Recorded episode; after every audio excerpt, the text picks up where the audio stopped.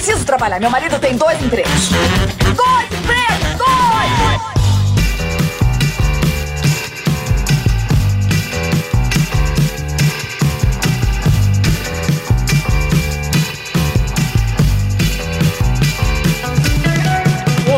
Empregados e desempregados da nossa grande nação brasileira! Começa mais um programa Dois Empregos. Eu sou o Klaus Aires e estou aqui, como sempre, com meu amigo Caio. Olá, Klaus, olá, ouvintes. Mais uma vez aqui para mais um episódio daqueles que o povo gosta, né, Klaus? Hoje, É mais uma verdade. vez, ouviremos histórias que os ouvintes mandaram pra gente lá no arroba Dois Empregos no Instagram. Mande lá sua história também, porque hoje, Klaus, hoje é aquele momento. Estamos falando do... Faz barulho aí!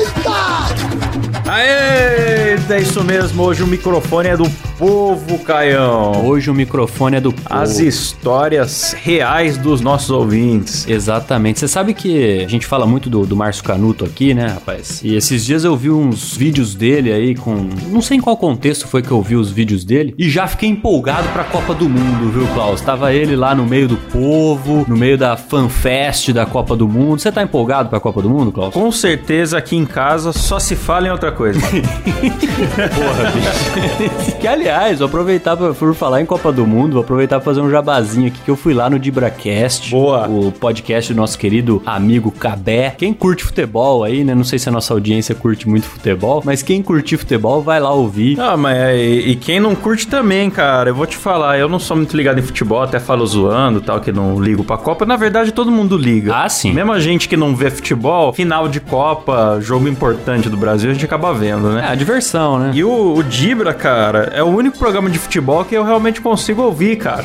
Vários assuntos divertidos ali no meio, né? Exatamente. E eu fui lá falar de um assunto polêmico, que é a famosa pergunta, né? O Palmeiras tem mundial ou não tem? Eita! Inclusive fui criticado aí pela nossa audiência, viu, Klaus? Que achou que eu pelos palmeirenses que acharam que eu tava que eu tava sendo alvo de, de piadas, que eu tava fazendo piadas com o Palmeiras, longe de mim, hein? Tô aqui só pra defender o Palmeiras. Teve um ouvinte lá até que me pediu pra que eu xingasse o Corinthians no ar, pra que as coisas se igualassem aqui. Eu não vou xingar o Corinthians porque, enfim, o coitado do Corinthians. Basta assistir um jogo do Corinthians, você já vai ver que ele não precisa mais ser humilhado por mim aqui, né? Fica o recado aí pra audiência que se sentiu ofendida de alguma forma. Ouçam lá, hein? É isso aí, vão lá ouvir o podcast do nosso amigo Thiago Cabé e também, ô Caio, vou te falar, viu, antes da gente ir de fato pro momento mais canuto, que o nosso programa de políticos rendeu o episódio 87, Profissão Político. Eu fiquei surpreso como a galera ouviu bastante esse programa, inclusive é. vários comentários no Spotify. Olha lá, rapaz. Dá um mini Márcio Canuto, aquela guia de comentários ali, viu?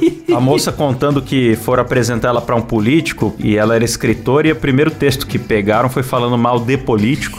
É um cara que disse que foi contratado pra comprar votos. Olha. Só que aí ele decidiu dividir o dinheiro com a galera que ele supostamente ia comprar e combinar de ninguém votar no, no comprador, né? Atitude correta. Então, boas histórias, bons comentários no Spotify. E falando em histórias, né, Caio? Vamos pras principais do dia aqui. Vou pra primeira aqui, Klaus, que quem mandou foi o Jonathan Antônio. Ele diz o seguinte: Opa, pessoal, eu tava ouvindo o podcast número 67 de vocês e na parte onde contaram a história do barbeiro, eu lembrei de uma. Eu acho que foi um episódio que eu falei sobre barbearia, né, Klaus? Que eu falo que sempre que eu vou na barbearia, trago uma história nova, né, bicho? E é impressionante mesmo. Grandes ambientes, grandes conversas. Grande, não. A barbearia, ela é uma quinta série em forma de comércio, né? Então você vai lá, você sempre tem altas piadas que caberiam muito bem numa sala de quinta série. Eu adoro, sei que o Klaus adora também, né? Enfim, vamos ver o que aconteceu na barbearia do, do nosso ouvinte aqui. Ele continua. Um amigo meu é barbeiro e tem sua própria barbearia. Um certo dia, eu e outro amigo passamos o dia na barbearia dele, dando risada e conversando besteira. É por isso que é bom. Eles não foram lá cortar o cabelo. Eles foram lá apenas para estar nesse ambiente, Klaus, que é um ambiente de, de criatividade, um ambiente de humor, um ambiente de risada e de boa conversa. né? Exatamente, um ambiente de riso frouxo, Caio. Inclusive, sinto falta da tradicional barbearia, viu? Porque ultimamente eu tenho ido no cabeleireiro e, e tem sido aquele papo de taxista, viu? Ah, não. Tá ligado o papo de taxista? Não, não, eu vou te indicar uma então, Klaus. Reclamar dos políticos, esbravejar e não realmente puxar papo com o cliente. Não, não, eu vou, eu vou te indicar uma que eu vou aqui, tem, até mesa de sinuca. Oh. Não que eu jogue, na verdade eu nunca vi ninguém jogando, mas é um bom lugar pra você apoiar um copo, né, se juntar ali em volta da mesa de sinuca. Mas vou te falar que eu sou contra tomar cerveja no cabeleireiro, viu, cara? Isso eu nunca fiz, viu? Eu acho que cerveja e cabelo não combinam. Não, acho que o principal é o barbeiro não ter tomado uma cerveja, né? É, é, também, também. Mas tem lá se quiser também. Enfim, voltando pra história do ouvinte aqui. Ele fala que ele ficou lá, passou o dia na barbearia, dando risada e conversando besteira. Foi quando um cliente chegou. Esse cliente era pai de um amigo nosso e o barbeiro não sabia. Então começamos a falar mal do filho do cliente, só de sacanagem. E o barbeiro foi na onda e desceu a lenha. Disse que o cara era um vagabundo e que possivelmente vendia drogas. Eita! Nesse momento fiquei em êxtase vendo aquela cena. O cliente, muito puto, se levantou no meio do corte e foi embora xingando todo mundo. Agora imagine a cena: um senhor de meia idade com o cabelo cortado pela metade e xingando todo mundo. Foi algo lindo de se ver. O barbeiro ficou puto comigo e com meu amigo, mas foi um dia feliz. Gosto muito do podcast de vocês e por incrível que pareça, vocês me ajudaram a conseguir um emprego. Porra, Eita, como bicho. será, hein, bicho? Como será? Boa pergunta, hein? Ele podia mandar essa história pra gente aí. Será que foi com aquela dica de botar a foto da G Magazine do Vampeta no currículo? Pode ser, pode ser. Isso aí tem ajudado as pessoas ao redor do Brasil, né, Klaus? E esse pode É. ter sido só mais um. Porque o pessoal diz inove, surpreenda. Eu tenho certeza que o entrevistador jamais vai esquecer que é a pessoa que fizer isso. Ah, memorável, né? Memorável. É. Com toda certeza. Bom, é. eu tô perplexo com esse negócio do senhor que, que foi embora xingando, né, cara? Porque não é nem pela cena dele indo embora com o cabelo cortado pela metade. É o resto do dia que ele teve.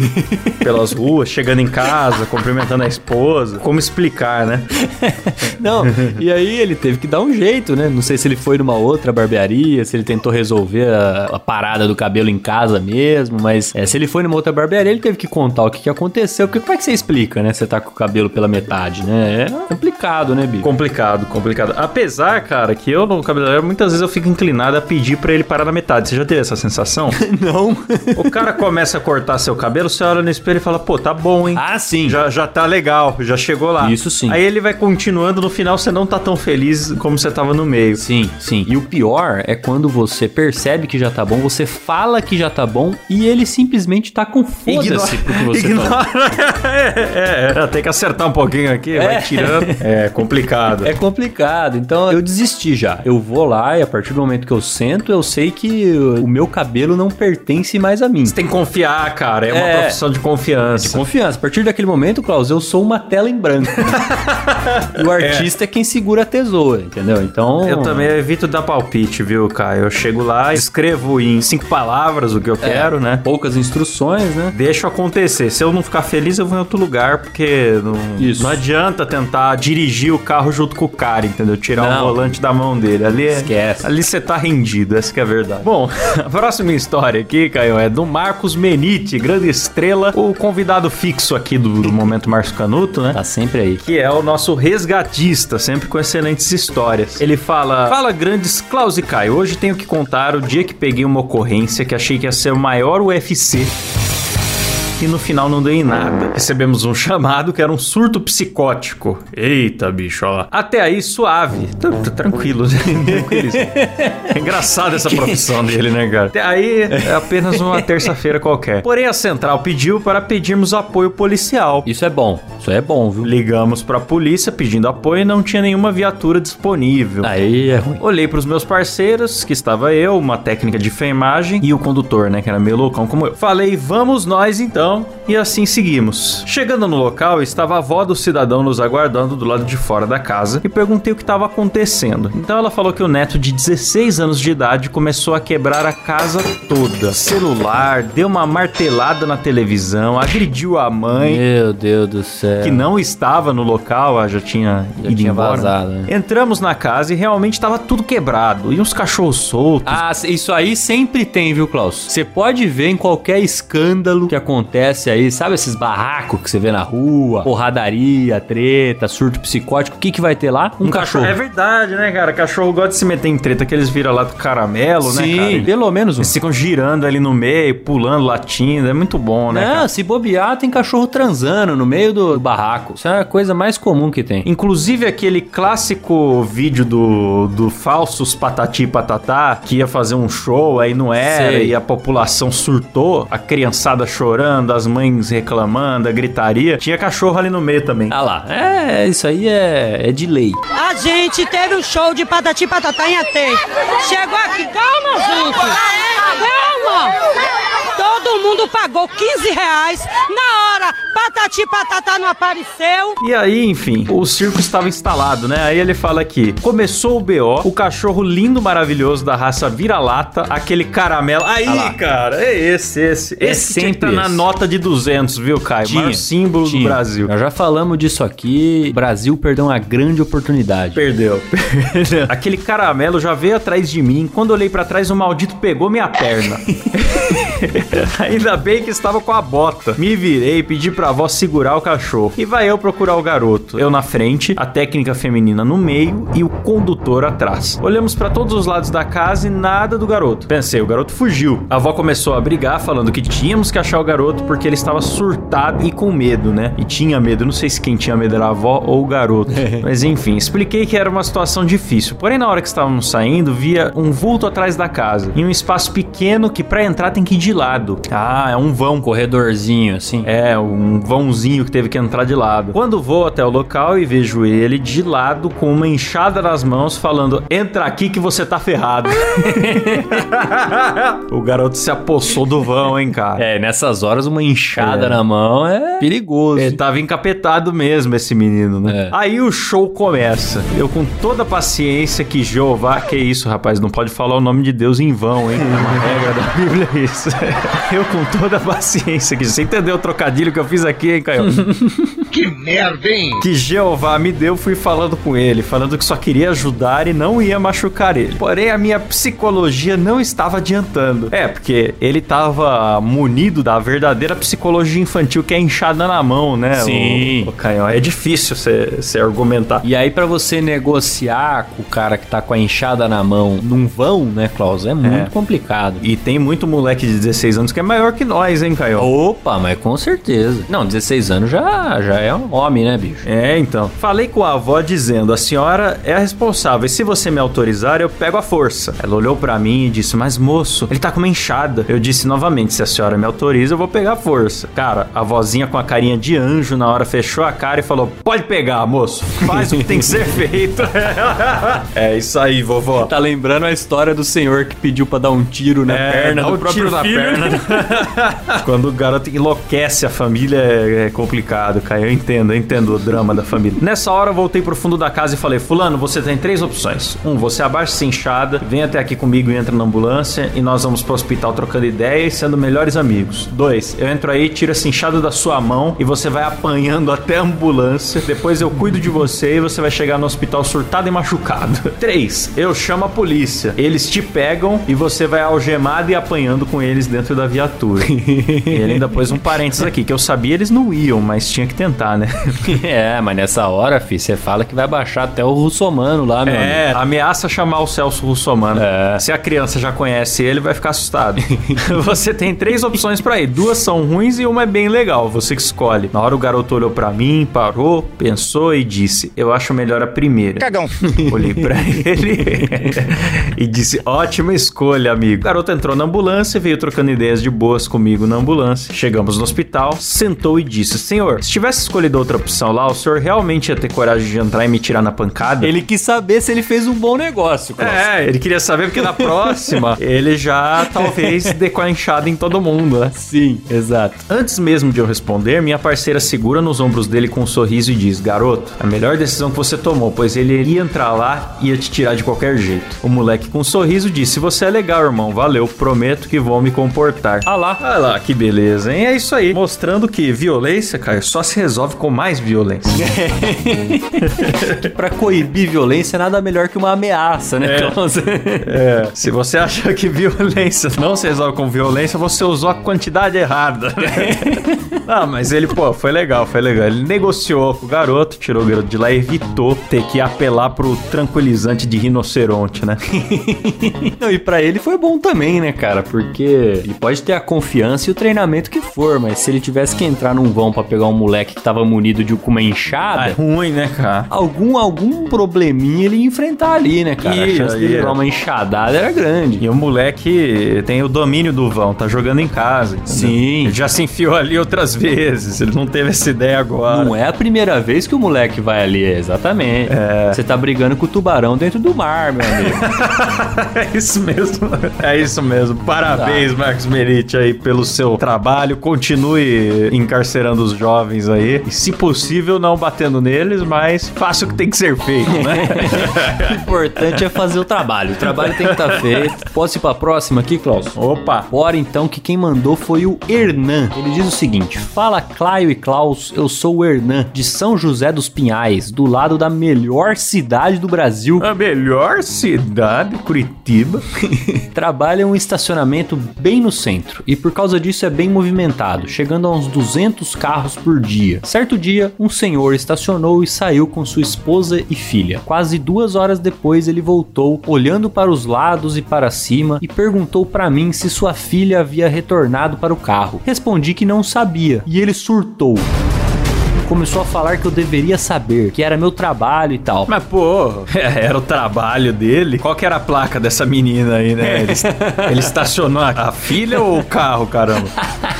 Aí vê que a filha dele era uma besta, hein, Klaus? É, é, é isso mesmo. Vamos ver, vamos descobrir, Caio. Nesse momento, com toda a calma e cinismo que apenas quem trabalha com atendimento ao público tem, eu disse: Meu trabalho é cuidar dos carros e deixar sair quem trouxer o ticket, mas não é gravar na memória quem passa por aqui. Me parece que ele tem razão, né, Klaus? Eu Também que, acho. Né? Não dá pra ficar lembrando a cara de todo mundo, né? Aí ele foi até o carro e depois voltou falando que queria ver as câmeras de segurança para ver sua filha. Informei que não tínhamos câmera. Ele deu outro chilique. Disse que até na casa dele tinha câmera e como um estabelecimento não tinha câmera. Da próxima vez, deixa o carro em casa e vai pro centro a pé, né? pois é. Ele não estava acreditando, disse que iria chamar a polícia por causa disso. Novamente respondi com calma, falando que podia chamar e pedi para tentar procurar alguma câmera para ver se ele achava. Ah, e outra, mesmo que tivesse câmera, meu amigo, a tua vida pessoal, o que onde que sua filha vai é problema seu. O estabelecimento não é Exatamente. obrigado a te ajudar a vigiar sua filha, cara. É, não. E se o cara com essa, com essa arrogância, Klaus, chega pedindo pra ver filmagem de câmera, eu ia falar: fique à vontade, com uma ordem judicial eu forneço tudo o que o senhor precisar. É. Pronto, tem que ficar mostrando nada pra ninguém, bicho. Aí ele continua. Aí depois de alguns minutos voltou junto com sua esposa e filha. A esposa veio pagar o estacionamento e o velho senhor desgraçado chegou novamente reclamando de forma alterada, falando pra sua esposa: "Você acredita que eles não têm câmera? Nunca mais vamos voltar aqui. Já pensou? E se baterem no meu carro, o que vai acontecer?" Aí novamente com calma eu respondi: "Se baterem no carro do senhor, não vai ser a câmera que vai pagar o conserto, vai ser o meu patrão. E se não quiser voltar, fique à vontade." A mulher e a filha começaram a rir do velho e a mulher falou pra ele ir logo para o carro. Você vê que o cara tá sem moral quando até a família não Não é, ninguém leva a sério, deve ser Ninguém chiliquento sério, pra caramba, o velho, viu? É, deve ser. De... A a mulher e a filha já sabe que vai dar chabu. Já sabe que ele vai brigar com alguém, tá ligado? Então. Nada pior do que um velho chiliquento, viu, cara? Pô, mas não precisa nem ser velho, viu, Klaus? Basta ser chiliquento, já é um inferno. É, a pessoa chiliquenta, geralmente, qualquer pessoa chiliquenta é chata, mas eu acho que o velho fica mais feio, cara. Ah, sim. Um velho chiliquento é mais feio, sabe? Porque. É uma pessoa de quem a gente espera sabedoria, né? Isso, é, exatamente. Exatamente. Experiência, né? Um pouco É. mais de paciência. Mas enfim, ele muito chiliquento. Eu me pergunto o que a filha dele anda aprontando pra ele tá tão melindrado, né, cara? Será que ela costuma ir com o pai no, no centro e abandonar ele na fila da lotérica pra ir atrás de um homem de coque que oferece ensaios fotográficos? Pode ser. Deve ser alguma coisa assim pro cara ir nervoso pro estacionamento e falar: Eu quero imagens, velho, me dá imagem. Essa é a grande história, né? O que, que a filha dele foi fazer? É. Porque depois ela voltou normalmente aqui, né? E a gente não ficou É. sabendo o que, que ela fez, né? O que, que aconteceu. sei. Provavelmente nada. E essa família deve estar acostumada a dar balão nesse velho aí também, porque ele é xarope. Aí ele fala aqui, Klaus. Depois disso, ele voltou várias vezes aqui e nunca mais tocou no assunto de câmera. Você Ah lá, lembra? tá que vendo? Ele Tá tinha vendo? acabado de falar que nunca mais voltaria. Nunca mais vai voltar pelos próximos cinco minutos. É, exatamente. Aí Ele termina. Enfim, essa foi minha história. Espero que tenham gostado e vou mandar outras, porque mexer com pessoas é uma fonte de histórias bizarras, engraçadas e estressantes. É verdade. Conheci recentemente o podcast de vocês e gostei muito. Já maratonei todos e sempre escuto no trabalho para ser o podcast remunerado, não é mesmo? É isso aí. Perfeito. É isso aí, esse é o jeito certo de escutar os dois empregos, ganhando Maravilha. a hora do serviço. Obrigado pela sua história aí, Hernan. Muito obrigado. E a próxima história aqui é do Rafael. Ele falou lá, Caio e Klaus. Como eu disse na outra história, eu trabalho ajudando meu pai na borracharia dele e muitas vezes após chover, nós temos que tirar a água dos pneus para evitar o maldito mosquito da dengue, putz, o enfadonho Aedes aegypti, né? E uma horripilante segunda-feira, após um fim de semana inteiro de chuva, tivemos que retirar essa água e, como sempre, era muita água. Ok, água vai, água vem e finalmente faltava a última pilha de pneus. Então eu fui em direção a ela e comecei a sentir um certo odor vindo de lá. Porém, tentei ignorar e comecei a retirar a água com minha metade de garrafa PET que foi cortada ao meio para ser utilizada como instrumento, facilitando esse trabalho. Faltando uns 13 pneus, fui para o próximo. Essa altura já estava acostumado com o cheiro. No entanto, quando coloquei a garrafa dentro do pneu para tirar a água, o cheiro se tornou muito insuportável. E quando olho para minha mão, vejo as pontas dos meus dedos calabreados de fezes. Eita! Vezes, ranho. Sim, algum filho de uma égua desprovido de uma mãe e possivelmente com a mulher da zona havia simplesmente soltado uma sopa de caganeira dentro do pneu. Cara, é- isso é bizarro. Bom, bom, termina aí, Klaus. Vamos O ver. cara foi na borracha, no fundo da borracharia, cagar no pneu, é isso? Pois é, bicho. Porque no começo eu até achei que pudesse ser, sei lá, alguma parte de fora, assim, onde mendigos tenham acesso e tal, mas aparentemente é dentro da borracharia, né? Então dá a entender que foi algum funcionário, né? Que torna o Nossa. crime muito grave, né, bicho? Gravíssimo. Eu, após isso, muito puto, fui imediatamente lavar as mãos com soda cáustica e apenas deixei o pneu cagado lá. O que mais me deixa puto. o que mais me deixa puto é que ao lado da borracharia tem um posto com banheiro.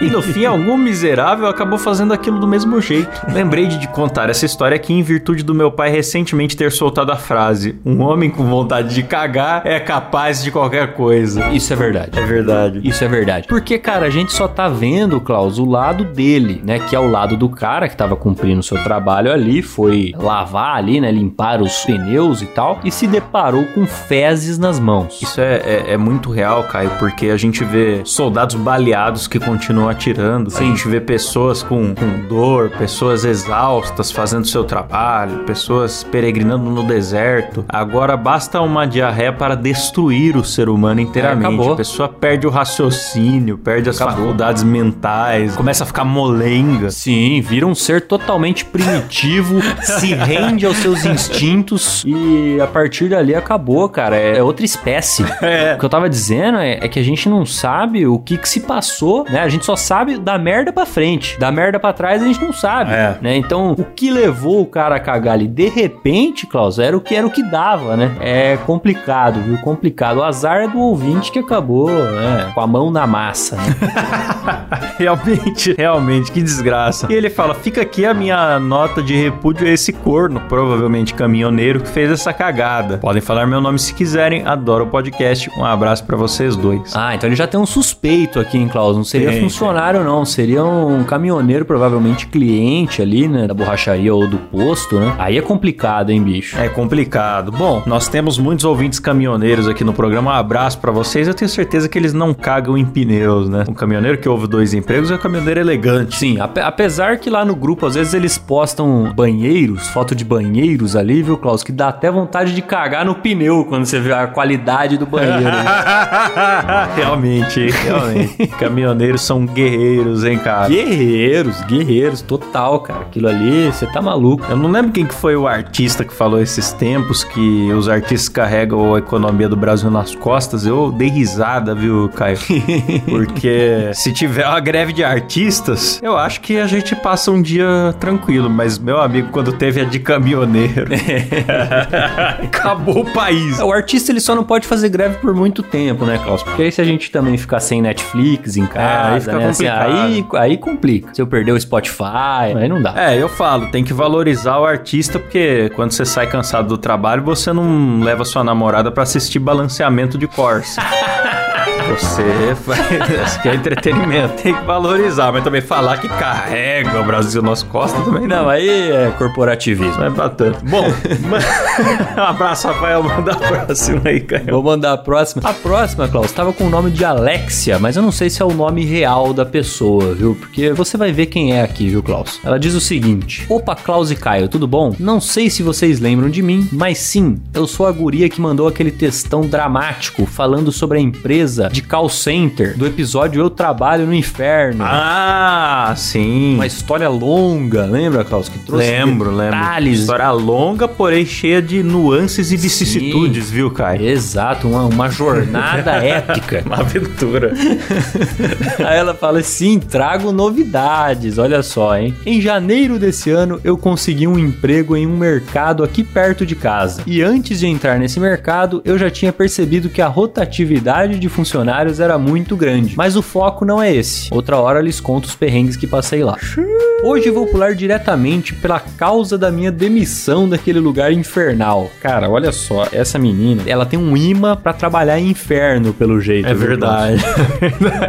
Não tá certo isso não. Enfim, ela continua. Num domingo comum, como todo outro domingo, lá estava eu, indo para o serviço. Eu folgava um dia na semana e já estava trabalhando cinco domingos seguidos. É, o, o duro dessa galera que faz esses horários aí é isso, né, cara? Você acaba folgando num dia que ninguém tá de folga e trabalhando quando os outros estão de folga, né, Klaus? Isso aí é, é embaçado. Aí ela fala: Meu horário de serviço era das 7h50 da manhã até as 4h10 da tarde. E por vezes eu não tinha tempo de comer antes de sair de casa. Então eu tentava, lembre-se, tentava tomar pelo menos uma xícara de café. Pois quem entrava nesse horário geralmente só podia sair para comer no intervalo. E isso já era lá pelas 14 horas. Sim, 6 horas sem comer nada. Enfim, nesse domingo, então cheguei lá em cima da hora, bati o ponto e fui para o meu caixa. Sim, eu era operadora de caixa. E logo a fiscal da manhã me perguntou se eu iria tomar café. Respondi que sim, tudo normal até então. Um pouco depois das 8 da manhã, ela me libera para tomar café. Então perguntei se eu podia comprar um pão, pelo menos. Porque sim, você não podia comprar no meio do expediente, o que é até um pouco entendível, mas ainda assim era com a porra do meu dinheiro, porque nem VR naquela merda tem. Pô, cara, eles não deixavam os funcionários do mercado fazer compras no próprio mercado. Puta que pariu. Nossa, bicho. Enfim, ela ficou meio assim e perguntou: É só um pão, né? Aí eu comecei a achar estranho. Respondi sim, mas vou comprar queijo, presunto, pão seco não dá, né? Aí eu fui na panificadora e já com a ideia de que ficaria umas 5 ou 6 horas sem comer, peguei logo dois pães. Quando de repente o subgerente Clayton, olha só, hein? Mandou nomes aqui. O subgerente Clayton, que é um bosta, segundo ela aqui, né? parou do meu lado e ficou olhando pra mim com cara de merda. Então disse: "Depois das 8 não pode comer mais, mas isso aí é só pra algumas funções. Vocês não podem depois das 8. Mas já que você tá aí, pega o pão, sobe lá no refeitório, mas da próxima já sabe." Cara, o pessoal ficava bravo da pessoa comer, Claudio. Nossa. Comer. É, que ofensa, né? Nessa hora, minha orelha já começou a esquentar. Peguei as coisas e subi para tomar um café. Por volta de 5 minutos lá em cima, quando ia partir para o segundo pão, a fiscal lá debaixo da escadaria gritando o meu nome, mas gritando o meu nome. Respondi que já ia descer e comecei a comer mais rápido do que já estava. Deus. Quando estava quase terminando, comecei a ir descendo as escadas, quando me deparo com ela já no final da escada, me encarando e começando a gritar de novo. Eu já ia atrás de você. O Clayton tava me enchendo o saco que você tá há mais de 10 minutos lá em cima. Mentira, não fazia nem 10. E não terminou. Aí eu não acreditando naquela cena, fiquei parada na escadaria com metade do pão na mão e ela continuou a gritar comigo como se eu fosse fosse um cachorro. Desce daí,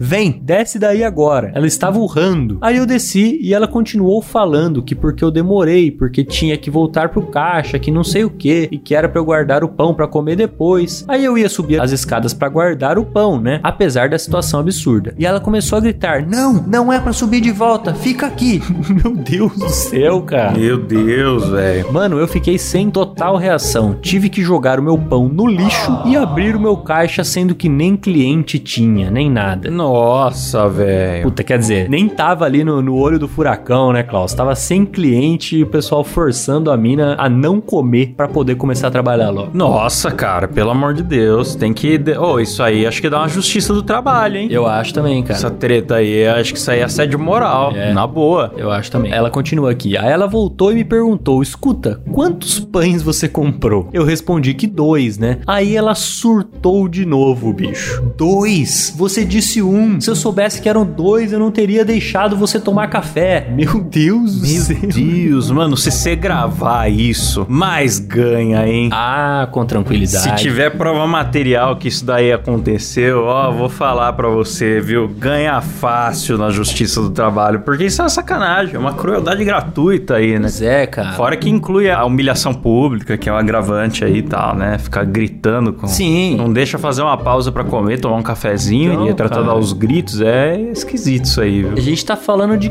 comer, né, Klaus? Não é como se ela tivesse matando tempo no celular, enfim, vagabundeando de alguma forma. Porra, ela tava comendo, bicho. Ela continua aqui. Juro. E isso tudo aconteceu na frente de uma porrada de funcionários. Ah, lá, tá vendo? Ela terminou o escândalo dizendo que não deixaria mais eu tomar café. Depois disso, eu percebi que a minha sanidade mental valia mais do que isso. E nenhum salário mínimo vale a humilhação que eu passei naquele dia. Obviamente, pra eu ter saído, essa foi a gota d'água. Já tinham acontecido uma série de merdas naquele lugar. Eles querem que o funcionário se foda, só ligam para os clientes, inclusive podem cagar na nossa cabeça, nos assediar. Sim, assediar mesmo, literalmente, e eles não estão nem aí. Caramba, cara. Sei que o pessoal todo ficou sabendo do que aconteceu e ficaram bem tristes com a minha saída de lá. Adoro vocês, ouço todos os episódios. Assim que der, eu conto mais dos podres daquele lugar infernal. Não recomendo nem para o meu pior inimigo. Que lugar enfadonho, hein, velho? Rapaz, tá aí uma pessoa que tem dedo podre pra local de trabalho, hein, bicho? É, a gente não falou o nome do mercado, mas eu tô agora mesmo procurando. Ela mandou aqui o nome, eu tô agora mesmo Sim. procurando no, no Instagram, no LinkedIn, né? Pra ver se eles tinham a cara de pau de postar aquelas imagens de família feliz, né? Funcionário, família feliz. Mas não tem, não, viu, Caio? Não tem? Esse é um mercado bem. É um mercado que só reposta aquelas fotos dos panfletos de preço. Sim. Tá ligado? Estilo mercado de bairro mesmo, né? Então tem lá o, o mamão formosa, né? O pé de alface. Não tem a foto dos funcionários, até porque eles estariam acorrentados, né? Ia ser uma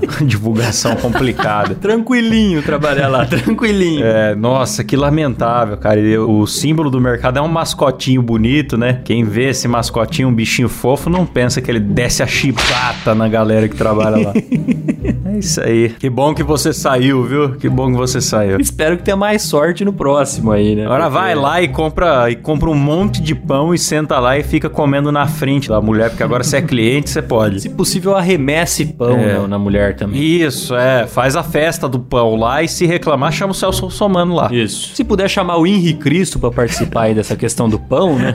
É, chama. Faz uma festa do pão. Porque aí você compra um só, o Henri Cristo faz ali a, a, a multiplicação e você arremessa os pães, né? Na gerente, no, no Clayton, né? Principalmente no Clayton. É, faz malabares com pão, faz um, um, um forfé lá dentro que vai valer a pena, viu? Já que Boa. os clientes podem tudo e os funcionários não. Verdade, agora na posição de cliente, né?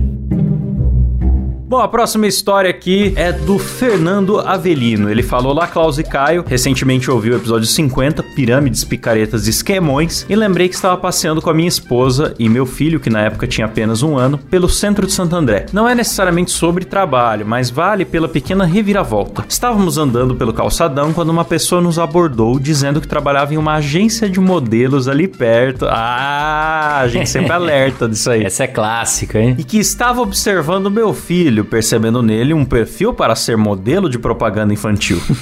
Não vou negar, claro, que eu e minha esposa ficamos empolgados, afinal era nosso filho. não, ô Klaus, é, é muita sacanagem isso, porque, cara, eu não conheci até hoje, eu não sou pai, né, Klaus, você também não é pai, então a gente uhum. não sabe direito como é que é esse sentimento, né? Mas eu não conheci até hoje um pai que achasse o filho feio. Não tem. Não conheci, né? Ainda mais quando criança, né? Depois que cresce, acho que pode até ter pai que acha o filho mais velho feio e tal. Mas enquanto criança, eu ainda não conheci né? Então, Klaus, quando você acha o seu, o seu, filho, você acha o bebê mais bonito do mundo, né? Isso é, é, verdade. E aí quando vem alguém e parece ter a mesma opinião que você, fala, olha, seu filho é muito bonito, serviria para campanhas e tudo mais. Aí você já imagina, né, a sua criança no o bebê da Pampers. É. Você já imagina aquela criança fofinha, a cara dele na caixinha de suco, né? É, só de ver a foto da criança na embalagem da Pampers, você já sabe que é uma criança cheirosa é. Você já sabe que é uma, uma criança é, fofa. Você mexe com a, com a empolgação ali dos pais, né, cara? Isso aí, isso aí faz com que o pai se sinta orgulhoso e já imagine um futuro de sucesso pro filho, né? Mas com certeza, com certeza. E lembrando também que nós temos o episódio 33, Meu Filho é uma Estrela. Sim. Onde a Rafa Longini contou um pouco pra gente como que é trabalhar dentro de um fabricante de moda infantil que contrata realmente crianças modelos, né? Sim. E como é difícil lidar com os pais, né? É, não é nem as crianças o problema. A criança corre, suja a roupa do catálogo, tudo, mas o difícil mesmo é lidar com os pais. Né? Exato. Aí a gente alertou também em vários episódios que tem a nossa playlist lá de picaretas, esquemões, tem, tá lá marcado nos destaques do Instagram, quem quiser ouvir os episódios. A gente Boa. falou várias vezes desse esquema de dessa história do, do seu filho ou você pode ser modelo, hein? Sim. O agente perguntou se poderíamos comparecer no dia seguinte para uma sessão de fotos e fazer o tal do book. Retornamos e nos disseram que teríamos uma reunião antes das fotos. Foi aí que a empolgação desmoronou. Para fazer o book, teríamos que pagar um valor chamado de ah. investimento inicial, ah, Não me diga. Eita! Segundo a agência, seria feita a divulgação do book e era garantido que meu filho seria chamado para pelo menos três campanhas. o cachê dessas três campanhas seria mais que o suficiente para que eu tivesse o retorno desse investimento. É o famoso esquema pague para trabalhar, mas eu garanto que você vai ficar rico depois. Não, eu acho muito engraçado isso, cara, porque o cara chegou, bateu o olho na criança e falou: essa criança aqui tem futuro. Essa criança aqui se daria muito bem nesse ramo. Esse, se você transportar um pouco para outro ramo, por exemplo, Klaus, imagine o camarada lá atrás que descobriu o Messi, por exemplo. Você acha que ele foi lá nos pais do Messi e falou assim: olha, seu filho tem futuro, mas para isso eu preciso que você me pague 10 mil reais como é. investimento inicial e eu garanto que ele vai jogar em um time bom. não existe isso, tá ligado? Esse papo do maluco chegar do nada e falar que você pode ser modelo ou seu filho é sempre para te vender cursos, apostilas, álbuns, books fotográficos e tal, que podem até ser legaisinhos, mas você só vai gastar o seu dinheiro e raramente vai ter um trampo que cobre o valor, porque eles fazem isso com, com você e a torcida do Corinthians. Exatamente. Enfim. Depois eles falaram das condições de pagamento, eu disse: quero fazer uma proposta proposta. Se vocês dizem que é certo que meu filho será chamado para participar das campanhas, o que acha de fazermos o book e vocês ficam com os cachês até cobrir o valor? Excelente. Ótimo. Tacada de mestre. O semblante deles mudou na hora. Disseram mil razões do porquê não seria possível fazer dessa forma e que eu precisaria fazer esse investimento. Respondi que não fazia sentido eu ter que pagar, pois não fui eu quem os procurou, e sim eles que me abordaram na rua. Fomos embora com minha esposa me dizendo depois que nunca tinha feito tanta força para segurar o riso quando eu fiz a proposta. Um grande abraço para vocês. Excelente. Eita, cara. Fernando, escapou? escapou dessa furada. Parabéns. Escapou e escapou com gosto, né, Klaus? Não foi aquele cara que simplesmente recusou a proposta. Ele deixou claro que ele estava entendendo que ele estava sendo trouxa caso ele aceitasse, é. né? Ele deixou claro que vocês estão tentando me fazer de trouxa, né? Jogou na cara deles e eu achei sensacional. Porque, de repente, Klaus, se eles aceitam essa proposta, aí sim eles iam ter meu respeito, porque aí mostra que eles realmente têm certeza do retorno do investimento, né? É, putz, é, é, é complicado isso aí. Eu já conheci gente que caiu, cara, fiquei com uma dó. É foda mesmo.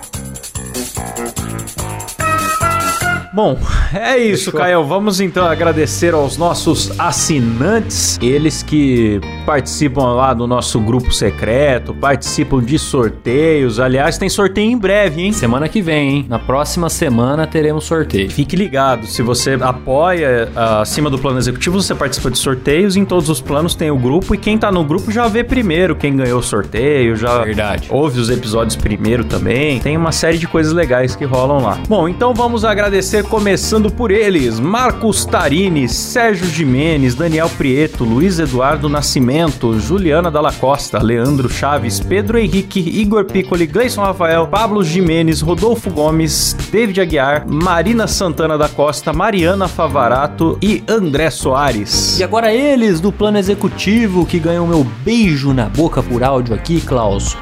Que delícia! Essa turma toda, hein? Laís Milani, Lucas Nunes, Humberto Rocha, de Emerson Pereira de Almeida, Rogério Biqueri, Vinícius Dalmarco, Rafael Nascimento, Juninho Teodoroski, Eduardo Nardi Ferrari, Alexandre Emboava, Leandro Loriano, Ari Castilho, Ricardo Oliveira, Raquel Pereira de Oliveira, Jaisso Guilherme, Misael de Castro, Leonardo Barbosa, Mariana Doca, Thaís Moreira, André dos Santos Souza, Vinícius Samuel dos Santos, André Melo, Ítalo Pérez, Cleomar Cordeiro de Oliveira, Frederico Bull, Guilherme Monteiro, Leonardo Gabriel, William Gomes, Letícia Torres, Pedro Andrei Menezes de Souza. E só! E lá no plano VIP que ganha efeitos sonoros que o Silas seleciona. Ô Silão, bota um do Rodrigo Faro aí pra nós. Demais! Alexandre Brandi, Elias Araújo, Lucas Peron, Gabriel Souza Rodrigues, Felícia Fagundes, Francisco Carlos Carneiro da Cruz, Rafael Prema, Alan Eric Córdova Jimenez, Pedro Ramos, grande Ramos Ramos, meu. Esses dias ele mandou um presente de aniversário pra mim. Olha que ouvinte. O louco, meu. É, olha que ouvinte dedicado, hein, bicho? Muito obrigado, Ramos Ramos.